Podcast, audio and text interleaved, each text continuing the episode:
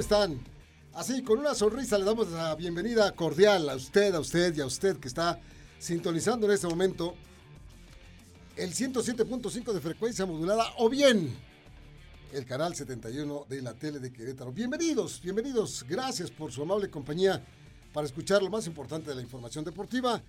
Gracias a nuestra compañera Diana González que ha conducido la segunda emisión de Radar News en esta tarde. Muchas gracias por su información también. Y nosotros tomando la estafeta deportiva, comenzamos.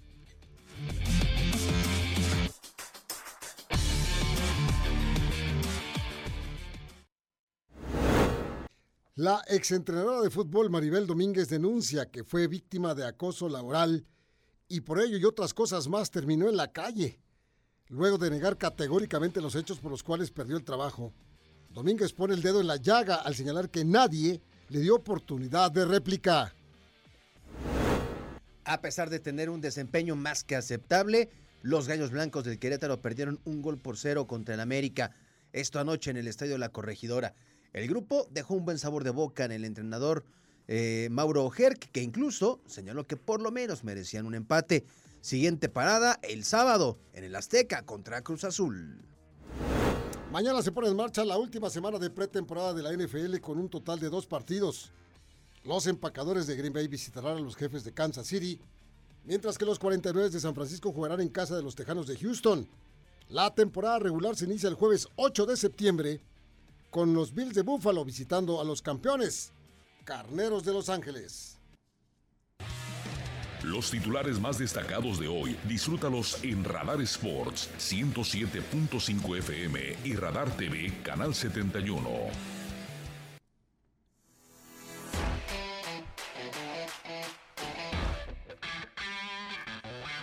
Mi querido Víctor Monroy, compañero y amigo, oye, en la mañana te veía yo con cara de contento por el partido que viste de fútbol. Lástima por el resultado, ¿no? Sí, lástima. ¿Qué tal, Robert? Saludos a toda la gente que nos ve y nos escucha. Sí, te queda esa sensación de que Querétaro pudo haber conseguido por momentos el empate, que le venía bien. Se fueron al descanso con Cero, el cero, sí. marcador a cero y, y creo que era un buen resultado hasta ese momento.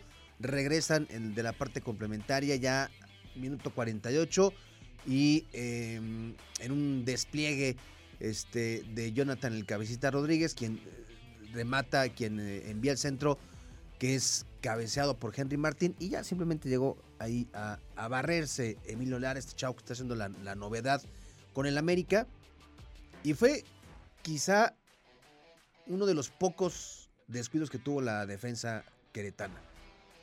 Este, este sí se metió, y a partir de ahí vuelven a tomar el control de la pelota, se vuelven a acomodar y ya no le permiten al América que les hiciera más daño. Querétaro tuvo oportunidades de, de anotar y bueno, pues ya al final no se dio, los últimos 15 minutos intensos por parte de Querétaro. Mi pregunta es, o más bien mi observación es, más allá del 1-0 Robert, creo que los jugadores deberían de ver este partido y darse cuenta que le pueden jugar no solo de tú a tú a cualquiera, sino habrá algunos equipos que con este ritmo de, de juego del segundo tiempo se pueden quedar, quedar con buenos resultados. ¿eh? Mira, yo voy a agregar un poquito a lo que estás comentando, que es muy interesante. Le voy a agregar lo que decíamos en el programa de ayer o de antier, no me acuerdo, pero ¿te acuerdas que hemos dicho que en los partidos anteriores que no ganó Querétaro, que no salió con la victoria, ya daba avisos pues de, de- de- de que Sí. las cosas estaban futbolísticamente siendo mejores para el equipo de Mauro Herc. Ya daba avisos, es decir, lo diremos hasta el cansancio, que el partido contra Mazatlán lo debieron de haber ganado, Sí. pero por supuesto que lo debieron de haber ganado. Y les empataron faltando unos cuantos minutos para acabar el partido con un gol que eh, también, o sea, es un Sí, tiro de sí, esquina sí, sí, ahí. sí. eh, bueno, Descuidos, en fin, descuidos, sí. Un, descuido de aquí y de allá. Y, y también jugando anteriormente sus partidos. escuchando las crónicas de quienes estuvieron narrando los partidos de los gallos que hemos visto, siempre me decía, bueno, es que Gallos no juega mal. Ah, ya me acordé, Orbañanos fue el que dijo, Raúl Orbañanos. Este equipo me gusta cómo juega, no juega mal. Este equipo está, pero pues no encuentra la victoria. Por supuesto que este es un asunto que hay que trabajarlo a la brevedad, porque necesitas anotar la suficiente número de ocasiones como para que no te empaten el partido, no pierdas el partido cuando estás jugando bien. Sí. quizá lo que estoy diciendo es una, pues mira qué fácil es decirlo y a ver, hay que hacerlo, ¿no? Pero así se me antoja eh, explicar lo que vimos ya por mucho tiempo como una constante de un buen equipo de fútbol, lo que nos deja, ya independientemente, a pesar de la derrota de ayer, un buen sabor de boca porque entonces vemos que el grupo, el grupo está comprometido bajo las circunstancias en las que están jugando. Hasta el cansancio hemos subrayado que las circunstancias de este equipo, particularmente de Querétaro, son totalmente distintas a los de los otros 17 equipos de la liga. Totalmente distintas. Equipo que se debió de haber vendido ya y que no se vendió. Equipo que está jugando sin gente más de un año, nueve meses eh, por lo menos de lo que restaba del, 2022 más tres del otro. Sí. Equipo que tiene que eh, eh, entrenar, estrenar un entrenador que viene a trabajar con un grupo de, de, jugadores que no estábamos convencidos que pudieran hacer su trabajo sin gente, o sea, así, bajo esa circunstancia. O sea, no es fácil todo eso. Y eso, eso, pues lo tenemos que observar y verlo con buenos ojos, porque entonces, a pesar de que no tiene el respaldo de la afición, el equipo está cumpliendo con el trabajo para el cual fueron contratados. Y esto, esto es bueno. Sí, el equipo ha venido de menos a más. ¿Para qué le va a alcanzar? Pues lo ideal es no pensar en otra cosa más que en el tema porcentual. O sea, tiene que aprovechar este, este, esta mejora, este crecimiento que va teniendo Querétaro. Y empezar a conseguir victorias, puntos. Porque en el tema porcentual, el próximo torneo, lo que hagan ahorita, va a ser decisivo. Estamos, acabamos de cruzar la mitad del torneo. Posiblemente, y por las bondades de este campeonato, pues si Querétaro lograra ligar algunas victorias, pues incluso hasta en zona de clasificación de repechaje se pudiera meter. Pero eso es lo de menos. Porque incluso llegando, está jugando bien, pero no tiene nivel ni para una repesca, mucho menos para una liguilla, ¿no? Pero anímicamente se fortalece el vestidor, futbolísticamente se ve más sólido y más equilibrado. Ya solo falta que, que, que se refleje en números, ¿no? Sí, sí, sí, sí. Eh, eh, tienes razón en la parte que dices del vestidor, porque no me queda menor duda que habiéndole ganado a Tijuana y habiéndole hecho un buen partido al América, el equipo entonces empieza a creer, empiezas a creer que las cosas las estás haciendo bien junto con todos los demás con los que estás participando. Bueno. Sin embargo, qué bien caería. Ahora, viene Cruz Azul. Porque qué bien caería una victoria. Ah, bueno, van a la, cancha de Azteca con un equipo que viene vilipendiado, sacudido, menospreciado, insultado ¿Cómo es Cruz Azul? Y con interino. Y con un técnico interino, Raúl Gutiérrez, que viene de estar trabajando con las fuerzas básicas del mismo equipo de Cruz Azul, en el que Val no le estaba yendo muy bien, pero que es un técnico con, experiencia. Independientemente que él fue, es uno de los dos técnicos que tenemos campeones del mundo. Sí, es correcto, sí. Pero en el fútbol ya de acá de este porque Raúl estuvo trabajando en Centroamérica. ¿Te acuerdas que platicamos con él en el programa de televisión? Sí, sí, sí. Él decía, oigan, denos chamba, ¿no? A los técnicos mexicanos, claro, a los jóvenes. Esa fue una de sus frases. Oigan, aquí estamos, porque dicen que no hay técnicos mexicanos, que solamente dos, que era cuando estaba Miguel Herrera y, Víctor Manuel Bucetich nada más. aquí estamos los técnicos mexicanos, andamos picando piedra por todos lados. Ya se la dieron. Sí. Sí, interinato, pero con la promesa de que si logra una buena campaña, le podrían dar, ya dar la, dirección técnica como tal. Va a ser un duelo muy peligroso para ambos, Roberto. Porque por un lado, Cruz Azul está urgido, urgido de sacudirse, sacudirse esa mala impresión que le dejó ese 7-0, los reclamos de su afición, los, las modificaciones que va a haber se habla de que Jurado ya no va a ser el portero titular, regresa José de Jesús Corona. O sea, tendrá que dar sí o sí otra cara el sábado. Y Querétaro, por otro lado, con la consigna de sí o sí también conseguir una primera victoria eh, fuera de casa. O sea, independientemente de eso, ganar. Ya sea aquí o allá, pero si logran ganar, pues van a matar dos pájaros de un tiro. Le ganan a Cruz Azul, rompen esa sequía de 52 partidos. No. 42 partidos. 42. rectifico, 42 sin ganar fuera de casa.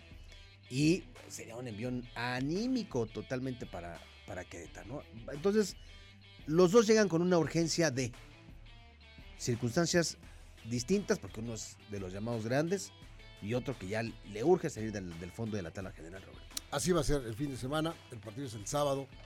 Y este, vamos a ver, Cruz Azul lo juega en este fin de este, esta mitad de la semana, ¿eh? A Cruz Azul le fue Eh, bien. Eso le fue claro. Le fue bien porque Cruz Azul se está lamiendo las heridas ahí en, en la Noria, allá en la Ciudad de México, en la parte sur de la Ciudad de México. Se está lamiendo las heridas, tratando de curarse lo más rápido que se pueda.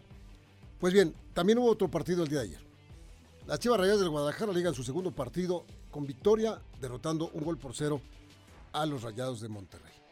Como sea, bajo las circunstancias que sean, fue capaz el equipo de las Chivas de contener a un buen equipo como es Monterrey, insisto, bajo las circunstancias que fueran, porque no jugaron algunos elementos importantes Sí. del Monterrey, entre otros el cachorro Montes, César Montes, Funes Mori. Rogelio Funes Mori, que tiene un una lesión en un tobillo que lo va a tener fuera por lo menos cuatro, cuatro partidos.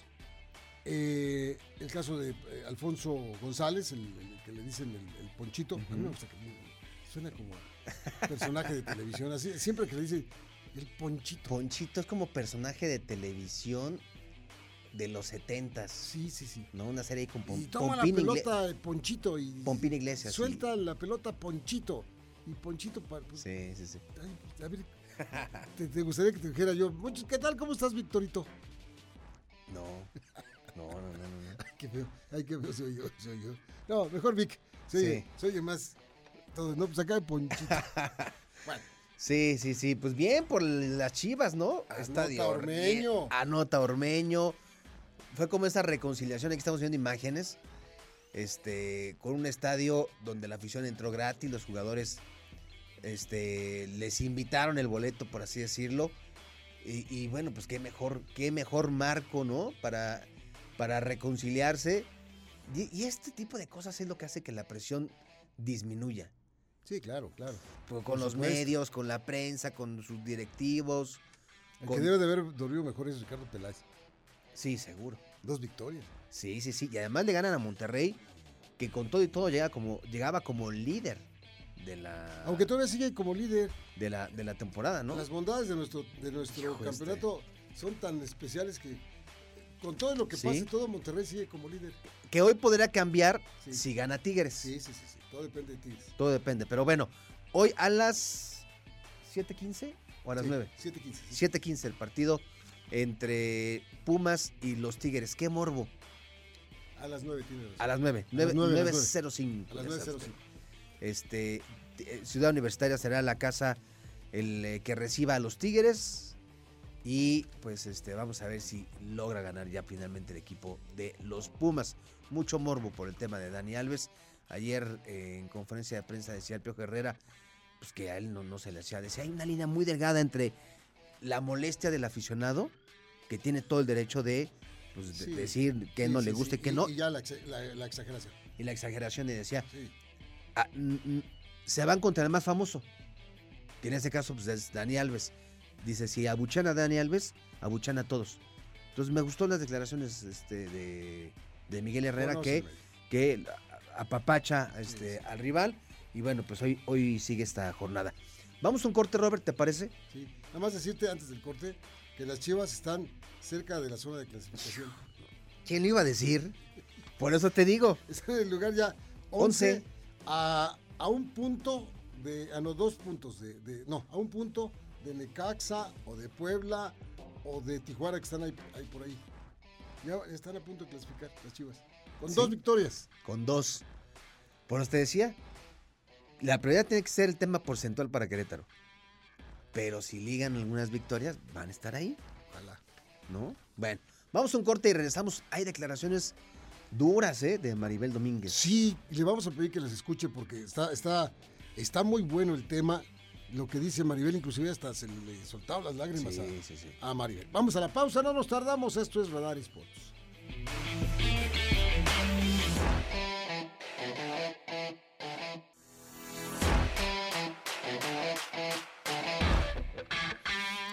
Oye, Vic, qué duro está lo de Maribel Domínguez y sus declaraciones a una entrevista que le hizo. ¿Te acuerdas de Jenny- Jennifer Cefó? alguien con la que platicamos hace un tiempo aquí en el programa, ¿te acuerdas que está en Barcelona? Cuando venía el problema, ¿te acuerdas de la porta y que qué pasaba? Establecimos contacto con ella ya en Barcelona. Bueno, le dio una entrevista a ella. Y la entrevista deja, deja escuchar mucho de las cuestiones que, que vienen en la otra parte de esta cuestión. Conocimos la parte oficial, la parte de John de Luisa, la parte donde le dieron las gracias, la parte, pero no conocimos la otra parte. Nos quedamos que a esta niña, a Maribel Domínguez, le habían quitado la dirección técnica de la selección sub-20, entre otras cosas ar- argumentando, eh, porque así, así lo decía, eh, falta de liderazgo y conductas inapropiadas, que fue una de las partes concluyentes de esta carta que nos dejaron conocer a los medios, la parte de la Federación Mexicana de Fútbol. Y ella reconoce, eh, eh, eh, rapidísimo, esa selección sub-20 que fue al Mundial de Costa Rica, que por cierto perdió en cuartos de final contra España. Semanas antes le mandan una carta a John de Luisa donde dicen que hubo tema de acoso y dice Maribel en esa entrevista que a ella la acusaron también de que ella pedía ciertos favores sexuales a A jugadoras, jugadoras, este y tema de maltrato. De- sacan a Maribel Domínguez y a un integrante de su cuerpo técnico, llegan a Galindo y bueno, pues ya. Dice Maribel Domínguez que ya no se ha pronunciado por respeto a sus jugadoras porque estaba la Copa del Mundo de Costa Rica. Por eso no había hablado. Pero si te parece, escuchemos parte, parte de una charla, una entrevista que concedió como a Milenio y dice cosas reveladoras. Escuchamos a Maribel Domínguez.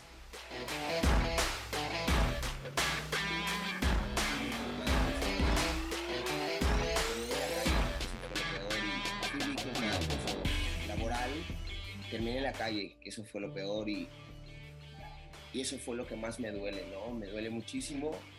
Cuando por fin tengo la oportunidad de hablar con John, pues al otro día lo primero que me dice es que hay una carta en contra de mí, de una de las jugadoras, pues yo me quedé, me quedé impactada porque dije, wow, ¿por qué, ¿por qué está pasando esto? Al mismo tiempo yo me sentí cómoda, me sentí tranquila porque dije, no hay nada, si esto nada más es eh, un protocolo, se activa el protocolo, perfecto, no hay ningún problema. A partir de ahí me separan con todo mi cuerpo técnico y pues ya empieza a suceder todo esto, ¿no? Pero lo que sí me impactó fue la carta, porque pues realmente se manejaron dos puntos. Uno fue que yo trataba mal a las jugadoras. Jamás, jamás en la vida. Y sobre todo también hay, hay, un punto, ¿no? Donde me dicen que pudiera yo tener relaciones sexuales con mis jugadoras. O sea, ahora ya me están tratando, aparte de que me tratan de acoso laboral, me están tratando ya de, de otra cosa. Entonces, no se vale porque pues realmente no es así. Jamás se, se, pasa esa línea que está trazada. ¿Vale? Son puntos importantes y valores que siempre nos han marcado dentro de federación, dentro de selecciones. Y obviamente no, pues no íbamos a lucrar ni íbamos a hacer eso. De mi parte yo estoy tranquila y estoy clara con eso porque jamás pasó ese tipo de cosas.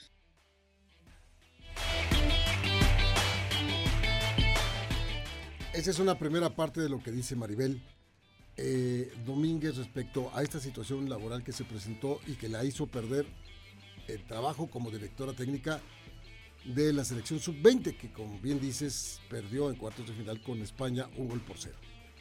Sí, si les parece, escuchemos otro, otro fragmento de esta entrevista de Maribel Domínguez.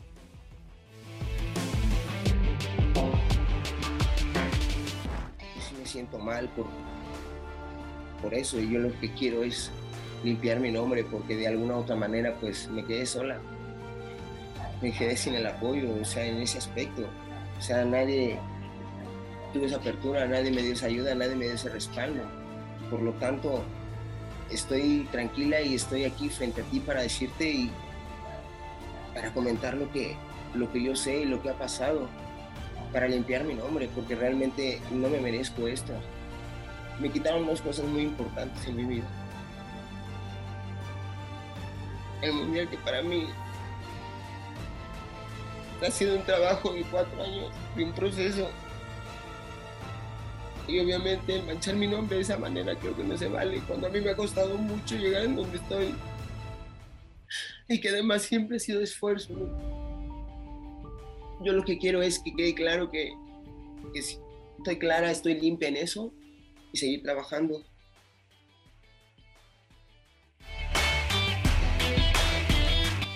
Bueno, pues ahí las declaraciones de Maribel Domínguez. Duro, ¿no? Pues es que cuando uno escucha este tipo de cosas, son dos partes que están encontradas. Pero es que la otra no la hemos escuchado realmente, Roberto. Por eso decía, es la parte oficial lo que escuchamos. Sí, y trascendió, Sí, trascendió. trascendió por todos lados, claro, por supuesto. Fue pegadito a, a- a lo que iba a pasar con Mónica Vergara. Sí, fueron dos, dos situaciones con el fútbol femenil de México. Lo de Mónica Vergara fue por este, los resultados que se obtuvieron en este premundial de ahí de Monterrey. Eh, eh, y luego pegadito a esto ya se iba a ir la selección. ya, pues, de, de lo que pasó con Maribel es que fue días antes de que la selección se fuera a jugar a Costa Rica. Sí. Entonces, ella dice que fue acoso. Y ve tú a saber por esa carta que decía Maribel Domínguez, si no fue preparado este tipo de, de cosas para que explotara con la baja de esta entrenadora. Y además cuerpo técnico, se hablaba de un Roberto Melville, de un preparador físico que aparentemente él es el que había sido eh, culpable, Señalado. de, de- señalado de, de este tipo de cosas. Aunque tampoco, tampoco se comprobó nada ni se supo que Sí, fuera no. cierto este tipo de cosas, ¿no? Habla de cosas como imposición de jugadoras. Dice que a ella todo el tiempo le estaban imponiendo a Silvana Flores. Usted dirá, ¿quién es Silvana Flores? Ah, la hermana de Marcelo Flores. Sí, sí, que los No. dos vienen más o menos con una misma escuela, que vienen de estar eh, eh, en Inglaterra y- Sí. y de estar fuera y, y que era jugadora y que ya llevaba, eh, llegaba esta muchacha igual que el hermano con posibilidades de estar en las elecciones, ¿no? Pero dice Maribel que, que primero comenzaron hablándole de ella. Que dijo, ah, sí, claro, sí, sí, sé quién es, la he visto. Oye, y es que Silvana, y es que Silvana. Y como ella, dice, yo la veía y no tenía ritmo, pues para mí no estaba en mi radar. Hasta que terminaron imponiéndosela. Y le dijeron, oye, va a llegar Silvana Flores. Y la vas a tener que meter. Entonces, de que ya la vio, dijo, pues es que no está para la... O sea, lleva un proceso de cuatro años y no encaja en este proceso. Entonces, cosas que, pues vamos a ver si finalmente hay, seguramente tendrá que haber alguna respuesta. Si no oficial, agarrarán a John de Luisa en algún evento o, o algo, algo pasará, pero pues sí es, es delicado, rescatable y me parece honorable que dé la cara, ¿no? Sí, sí. Y que dé, que dé su, su versión. ¿Será o no será cierto? Pues ya es- Ni hablar. Bueno, pues nos acabamos rápidamente el programa. Se quedan algunas cosas pendientes, pero ya habrá momento de comentarle a ustedes. Por lo pronto, lo más importante que le platicamos, estas dos notas del fútbol mexicano, tanto eh, de varones como de damas. así es. Ya nos vamos, Vic. Vámonos. Oye, de- rapidísimo, te cotorrearon bien gacho aquí los de producción. ¿Por qué tú? Pues porque pensabas, decía, de- es en serio, ¿eh? Decía Robert, oye, ¿quién es ese chavo de, de- de la tele? ¿Quién es el nuevo? No, es, es, es David. David no vino. No, David es el chino así. David es el del pelo esponjado. Hoy vino David. Entonces, Hoy vino David. Ah, no. A ver. Ah, ya lo cambiaron. Ese sí es otro. Ese es el Rulas. Sí, es cierto. Yo decía que estaba muy bien peinadito. Bueno, no estaba te- yo mal, no estaba yo mal. Te cotorrearon, te cotorrearon. Saludos a Raulito que está acá con nosotros. Entonces, saludos a David que se peinó. se peinó, literalmente se peinó, se hizo así, se planchó el pelo. Tú no vais a hacer eso, Mauricio, porque no te dejamos entrar a la cabina, ¿eh? No te vamos a reconocer, compañero. Cuando se cortó el cabello, No, pero de todos modos, así con el pelo, sí. era otro. Sí, pero si imagínate si lo plancha. O, o- o- o el mismo Angelito, imagínate, eh, Angelito con el pelo engominado para atrás, O unas rastas. a unas rastas. Eh, cómo no. Vámonos, Bien, vámonos. vámonos. Buenas tardes, buen provecho, hasta el día de mañana.